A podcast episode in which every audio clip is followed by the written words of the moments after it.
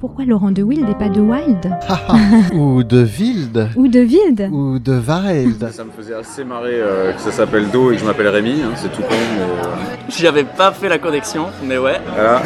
Je pense que le son dit quelque chose de l'être humain. Yes, please. Thank you very much. Jazz Interview pour une rencontre avec un artiste de jazz. Passez un très bon moment sur Art District.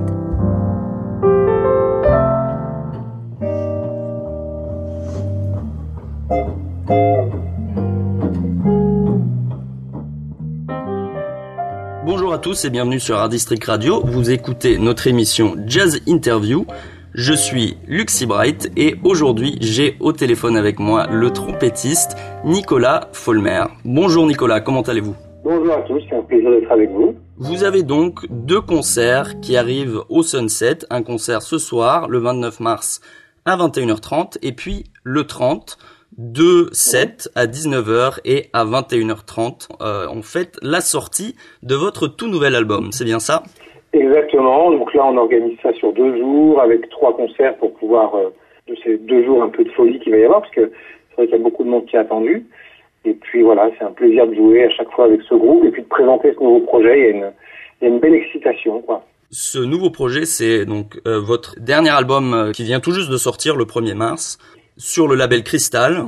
Et c'est donc un album qui s'appelle So Miles, qui est un hommage à donc euh, le grand trompettiste euh, Miles Davis. Donc, est-ce que vous pouvez euh, nous présenter un peu le projet et sa, genèse? En fait, moi je l'ai pas vu comme un hommage, ce disque-là, même si au départ c'est la ville de Cavalère et le festival Jazz Cavalère qui m'a commandé un hommage, effectivement, en 2017. Alors moi j'ai travaillé dessus, j'ai commencé à me creuser la tête. On a joué au festival de Cavalère, qui est un magnifique festival de jazz en 2017. Et puis après, l'idée a fait son chemin. Et là, je me suis dit, bon, ça n'a pas tellement de sens de rejouer des thèmes que Miles a joués dans la mesure où il les a tous enregistrés et que les gens peuvent se procurer déjà les disques, joués par l'authentique, vous voyez. Bien sûr. Donc, c'était pas une redite, une relecture ou un hommage, et puis un hommage, je vois, souvent c'est un peu long. Et moi, je voulais revisiter à ma manière, et puis montrer Miles tel que je le vois. Voilà, c'est ça que j'ai essayé de faire, en essayant, alors, euh, d'avoir pour challenge de jouer aucune, de ne jouer aucune composition de Miles Davis, qui n'a pas tellement écrit de musique que ça, en fait. C'est plutôt un, un interprète d'une part, mais surtout un visionnaire et un directeur artistique. Ouais. Euh, voilà, des disques qu'il a fait, c'est ça qui était vraiment intéressant. La direction artistique de ses projets, sa manière d'envisager le jazz, la musique. Voilà. Moi, c'est vraiment ça qui me, qui me, qui me plaisait et que je voulais retransmettre, quoi. D'accord. Ben, je propose que pour illustrer donc un, un peu ce, ce dont vous parlez, je propose qu'on écoute déjà un premier morceau de l'album. J'ai fait des choix personnels hein, Ah. parce que c'est j'ai choisi, je choisis Alors, les, nickel. les, les morceaux que je préfère. Donc du coup, pour commencer, euh, je propose qu'on écoute euh, So What, euh, issu donc de, de, Ah, de votre album. So, so Miles. Donc on écoute So Je What. vous, je vous le décrypte après. Comme on dit, c'est la, mode dans les médias de décryptage. Je vous le Bah, mais- exactement. Voilà, on va, on, écoute on va en parler. On va en parler juste après.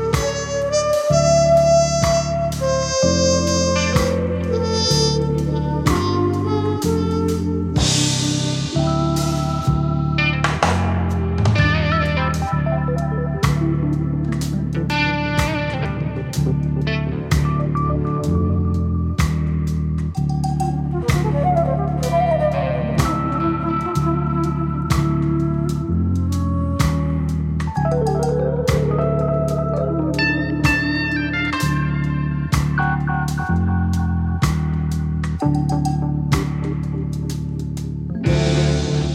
Voilà, c'était donc le morceau So What, extrait euh, du morceau So Miles, euh, qui vient de sortir sur le label Crystal. C'est le, le, morceau du groupe de, Nicolas Folmer. Nicolas est au téléphone avec moi. Donc, donc oui, vous, vous parliez un peu de, de, cette idée de, de ne pas justement faire un, un, simple hommage et au contraire de faire un album qui, qui, est, qui est personnel et qui revisite bien évidemment la musique. Et donc là, j'ai choisi ce morceau-là personnellement parce que je trouve que on, on voit bien cette idée de comment comment on peut retravailler quelque chose parce que ici donc c'est So What, mais pourtant on ne joue pas le thème de So What, on joue le, euh, le solo Exactement. de Miles Davis sur So What, Exactement. avec en plus euh, Alors, le on- solo, alors, une esthétique rare, revisitée. Que les, voilà, le- que, que les solos soient autant connus que les thèmes, parce que bah, on, on l'invente sur le moment quand on enregistre. Et souvent, bon, elle est, elle est moins lisible qu'un thème qui est construit, elle est moins identifiable. Euh, et euh, c'est aussi nous ce qui les excite en tant que musiciens, c'est l'improvisation, et de partager avec le public un moment qui, qui ne sera jamais reproduit par définition. Et, et donc là, le solo de Miles dans cette séance So What, donc c'est of Blue, est devenu mythique. Et c'est vrai que pour les gens qui connaissent un peu Miles, tout de suite, les premières notes, ah mais je connais, ça me dit quelque chose. C'est presque aussi connu que le thème de C'est So ça. What, qui est un vrai, véritable tube, quoi. Donc euh, voilà, c'est assez rare dans l'histoire du jazz qui est ça. Donc c'est Stéphane Guillaume hein, qui fait euh, qui fait la, clari- la, la flûte en sol. C'est une flûte en sol. D'accord. Ouais. Et d'ailleurs, moi, je joue avec une sourdine ce, ce solo, mais dans l'original, Miles les joue sans sourdine. Ouais. Donc ça change tout. Et souvent les gens disent ah oui c'est la sourdine Miles. En fait c'est une sourdine qui s'appelle la sourdine Harmon. C'est une sourdine qui a, qui a un peu popularisé Miles on peut dire. C'est la sourdine Harmon. Elle existait avant et puis elle existait dans d'autres répertoires. Et donc du coup voilà c'était un clin d'œil aussi de rejouer ce solo avec une sourdine alors qu'il n'en mettait pas. Enfin il y a, il y a plein de clins d'œil dans ce disque là. Super. Vous avez mentionné euh, donc Stéphane Guillaume au, au saxophone. Euh, Est-ce que vous pouvez euh, donc, donc, Stéphane Guillaume qui d'ailleurs sera euh, à, à vos côtés euh, pour le concert au Sunset euh, euh, ce soir. Et donc Oui. Est-ce que est-ce que justement vous pouvez nous, nous présenter un peu le- les, les musiciens avec lesquels vous vous avez enregistré ce morceau qui Non. seront avec vous au Sunset à l'exception de certains. Moi, je marche vraiment à l'affect quand je fais un, quand je fais un, un casting pour un nouveau projet. Je marche à l'affect. Il faut que les musiciens, je les aime. Il faut que je rêve de jouer avec eux. Et il faut qu'ils rêvent de jouer ensemble. Ce qui a l'air très évident quand on le dit. Mais je vous assure que dans notre euh, activité artistique, c'est pas évident de faire des bons castings. D'ailleurs, une des grandes qualités de Miles, c'était de faire des castings incroyables Ouais. de présenter des gens ensemble qui étaient meilleurs quand ils étaient ensemble avec Miles que lorsqu'ils projet, que lorsque leur projet euh, solo euh, sortait euh, par la suite. Alors là, on parlait de Stéphane Guillaume en premier. Stéphane Guillaume, c'est vraiment un monstre. Moi, je le connais depuis qu'on a 15-16 ans. Je vous raconter une anecdote. Quand, quand je suis monté, la, première- pas la première fois, mais vraiment à Paris pour passer le concours d'entrée au Conservatoire de Paris, je me souviens, vous savez, les, concours, bah, c'est comme tous les gens qui nous écoutent, qui passent des concours, c'est un peu stressant, il y avait un oral à, passer, moi j'avais passé l'écrit, lui aussi, on avait réussi l'écrit, et puis il y a une salle d'attente, et on attend notre tour pour passer l'oral. Et on était des ados, et on, on flippait un peu quand même. hein. Et puis, je le connaissais pas du tout, et, et, et je vois ce grand mec, il est assez grand, qui parlait très simplement de concerto de trompette, de ré- et en fait, honnêtement, tous les, toutes les œuvres qu'il évoquait, j'en connaissais aucune. J'en connaissais aucune. Et je me dis, et je me dis, mais lui, ça doit être un monstre de la trompette, ce mec. Ça doit être, c'est un monstre, quoi. Et là, on l'appelle, donc il va faire son entretien, et je dis, mais ce trompettiste, c'est qui? Je le connais pas. Il dit, ah, mais il joue pas de la trompette, il joue du sax, il joue de la flûte, il joue de la clarinette, il joue de la clarinette basse, il chante super, il joue du piano, de la batterie. Et euh, ah, d'accord. Et là, en fait, on discute de lui, et puis après, c'était à, et après, c'était à moi de faire l'entretien. Donc, je vous dis pas dans quel état j'y suis allé. Et puis, et puis après, on est, après, on s'est plus, on s'est plus quitté parce qu'on a fait plein, plein de projets ensemble. Et c'est, c'est vraiment quelqu'un, voilà, c'est un, c'est un artiste avec un cœur énorme. Et c'est, c'est un surdoué qui, en plus, a travaillé. Moi, franchement, je le mets vraiment sur un piédestal parce que j'ai jamais entendu ça et on est nombreux à le penser, quoi. Voilà. Alors après, dans les sax, puisqu'on est dans les sax, j'ai demandé à Rick Margizza, qui jouait avec Miles Davis dans les années 90, c'est un de ses derniers sax. C'est vraiment, c'est vraiment quelqu'un de très, très, de très, très charmant, Rick Margizza. Miles l'avait découvert quand il avait peut-être 20 ans ou à peine plus. Aujourd'hui, bon, bah, il a 30 ans de plus, quoi. Il a une petite cinquantaine, quelque chose comme ça. Et voilà, il a fait une très, très belle carrière euh, aux États-Unis et puis en France. Il vit à Paris. Et, euh, et donc, il est venu enregistrer euh, un solo donc, sur Blue and Green. Et puis, on a fait des alternates qu'on diffuse uniquement sur Internet. Euh, Pour les gens qui ont le disque, c'est un petit bonus euh, qu'on leur, offre. Et euh, il a fait une alternate sur Human Nature de, Michael Jackson que Miles avait enregistré et joué avec lui 30 ans avant, mais sur un arrangement que moi j'ai fait. C'était un petit kiff personnel. Et ouais, voilà, donc Rick Martinez, c'est vraiment un monument du sax hein, qui fait école. Hein, C'est-à-dire demain, vous venez prendre des cours de jazz euh, euh, et vous vous intéressez, on va vous faire étudier Rick Martinez à un moment. Hein. Ouais. Voilà, dans les dans les monuments. Et on va vous faire, on va vous parler de Stéphane Guillaume. Enfin, c'est vraiment deux piliers vraiment importants quoi hein, aujourd'hui. Et puis dans les sacs, donc il y a, comme faisait Miles, c'est le cadet de notre équipe talent énorme, 27 ans. Bon, moi, je le connais depuis qu'il a euh, 14 ans. C'est vraiment quelqu'un que j'ai vu évoluer. Gros potentiel, gros culture et cœur énorme. Moi, j'aime les musiciens qui jouent avec le cœur, avec les tripes, qui n'est pas uniquement euh, technique ou performance. C'est une question de, voilà, c'est un ensemble. Quoi. On est un peu. Moi, j'ai besoin de me sentir en famille. J'ai mis longtemps à, à trouver, euh, à, à, à, à vraiment à, avoir des valeurs de base qui me permettent de rencontrer les bonnes personnes, d'avancer avec. Ça, c'est pas facile. Et puis, section rythmique, Olivier Louvel, guitare, bon, qui était euh, arrangeur et compositeur dans l'Orchestre national de Barbès, pour les gens qui connaissent. Ouais. Orchestre mythique, wow, grosse culture, super large, vraiment mec génial. Et, euh, et puis j'aime bien voyager avec lui aussi parce que bon là on, est parti 15 jours au Maroc en tournée, là on part aux Antilles euh, pour le Jazz Day, on va jouer à Cayenne. Et j'adore voyager avec lui parce qu'il est super curieux. Et à chaque fois qu'on qu'on part, euh, c'est un- un, bonheur parce que j'ai l'impression de partir en vacances. Et voilà, grand musicien. À la base, c'est Julien Hervé, que j'ai connu à Toulon, parce que euh, moi j'ai- j'aime beaucoup cette région. Et euh, voilà, qui joue avec tout le monde, il joue avec Vincent Perrani. Enfin, là, il a une cote euh, qui, qui explose. Hein. Et puis Johan Serra, donc le, le, le doublon euh, Hervé Serra, c'est une section euh, rythmique qui est incroyable. C'est la section rythmique qui joue avec Perrani. Et moi, quand je les ai appelés, je savais pas qu'ils jouaient ensemble avec Perrani. Donc on a eu un peu le même nez pour faire euh, des musiques qui sont très différentes Ouais. et euh, et, euh, et ça marche ça marche super basse batterie c'est le corps c'est le cœur de l'orchestre quoi surtout dans le jazz et enfin dans, tout- dans toutes les musiques où il y a basse batterie c'est ça le, le chef d'orchestre c'est basse batterie. C'est pas le chanteur hein, même si c'est lui qui gagne le plus c'est basse batterie. Voilà. Faut- les gens ils le savent pas mais il faut leur dire. Ouais. et euh, le clavier c'est Laurent Coulon. Bon là, on, on est devenu vraiment en quelques années une référence que moi j'ai découvert euh, au Mont Saint-Michel il faisait euh, il faisait un, il était tout jeune, hein, il faisait un concours, il a pareil, il a, moins- il a 30, même pas 30 ans. Il faisait un, un concours et moi j'étais président du jury, situation très inconfortable parce que tous les groupes sont étaient vraiment super. Il faut départager des gens et dire non à certaines personnes qui ont un talent déjà vraiment très affirmé. Et faut reconnaître que Laurent planait quand même au-dessus de tout le monde. Et quand je l'ai écouté, je me suis dit là, il se passe quelque chose. Ce, ce mec-là, il a digéré euh, absolument tout et il a une personnalité énorme. Et je suis content, je me suis pas trompé. En quelques années, bah, Ouais, tout le monde aujourd'hui. se l'arrache. Il fait une très belle carrière solo, victoire de la musique. Et, euh, et, et voilà. Et c'est vraiment quelqu'un aussi qui a un jeu très original au piano. Ouais. Le piano, euh, jouer original au piano euh, en 2019, c'est pas facile. Hein. Il y a une sacrée histoire. Hein. Il, y a, il y a eu beaucoup de monde, euh, beaucoup de courants. Et c'est vraiment un, musicien qui a son truc. Et j'ai jamais entendu ça ailleurs. Et je l'adore. Voilà. Voilà un petit peu mon équipe.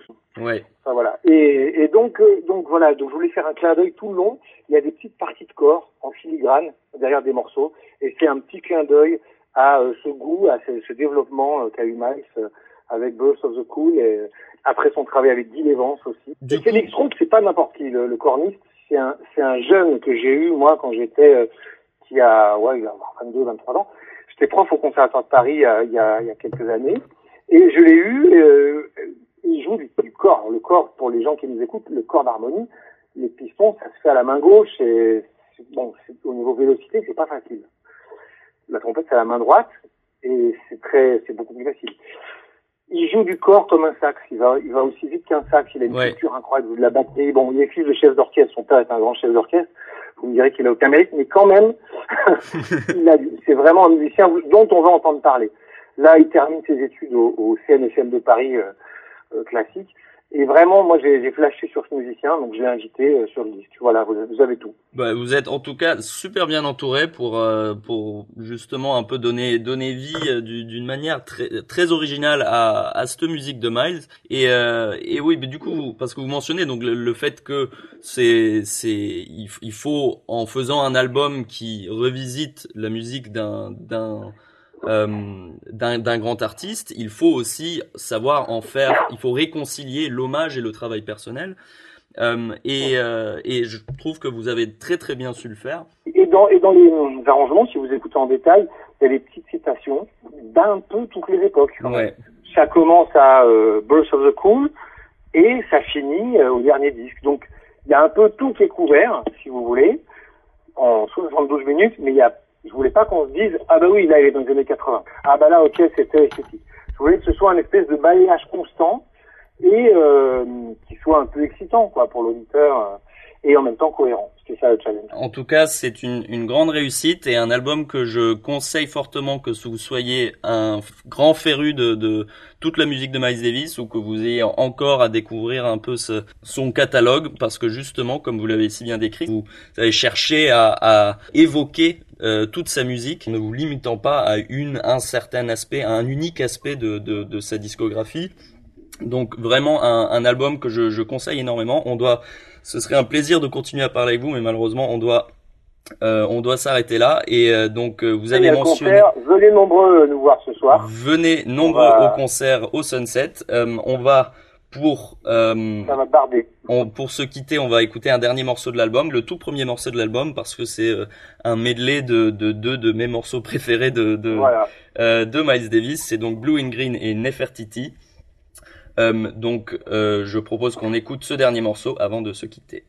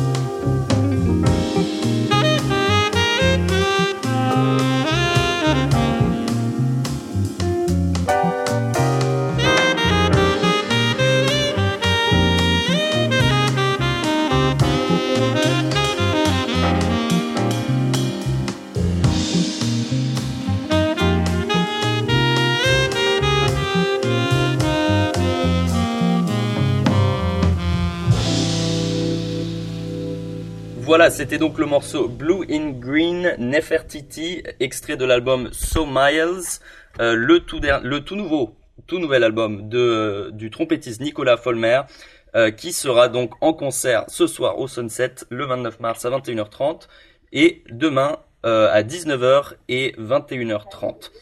Merci beaucoup Nicolas d'avoir été au téléphone avec moi, d'avoir répondu à mes questions et euh, bon concert. Merci beaucoup, merci à tous, à bientôt, merci beaucoup.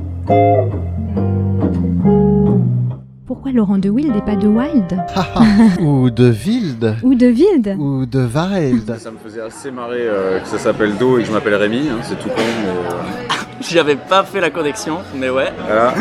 Je pense que le son dit quelque chose de l'être humain. Yes, please. Thank you very much. Jazz Interview pour une rencontre avec un artiste de jazz. Passez un très bon moment sur Art District.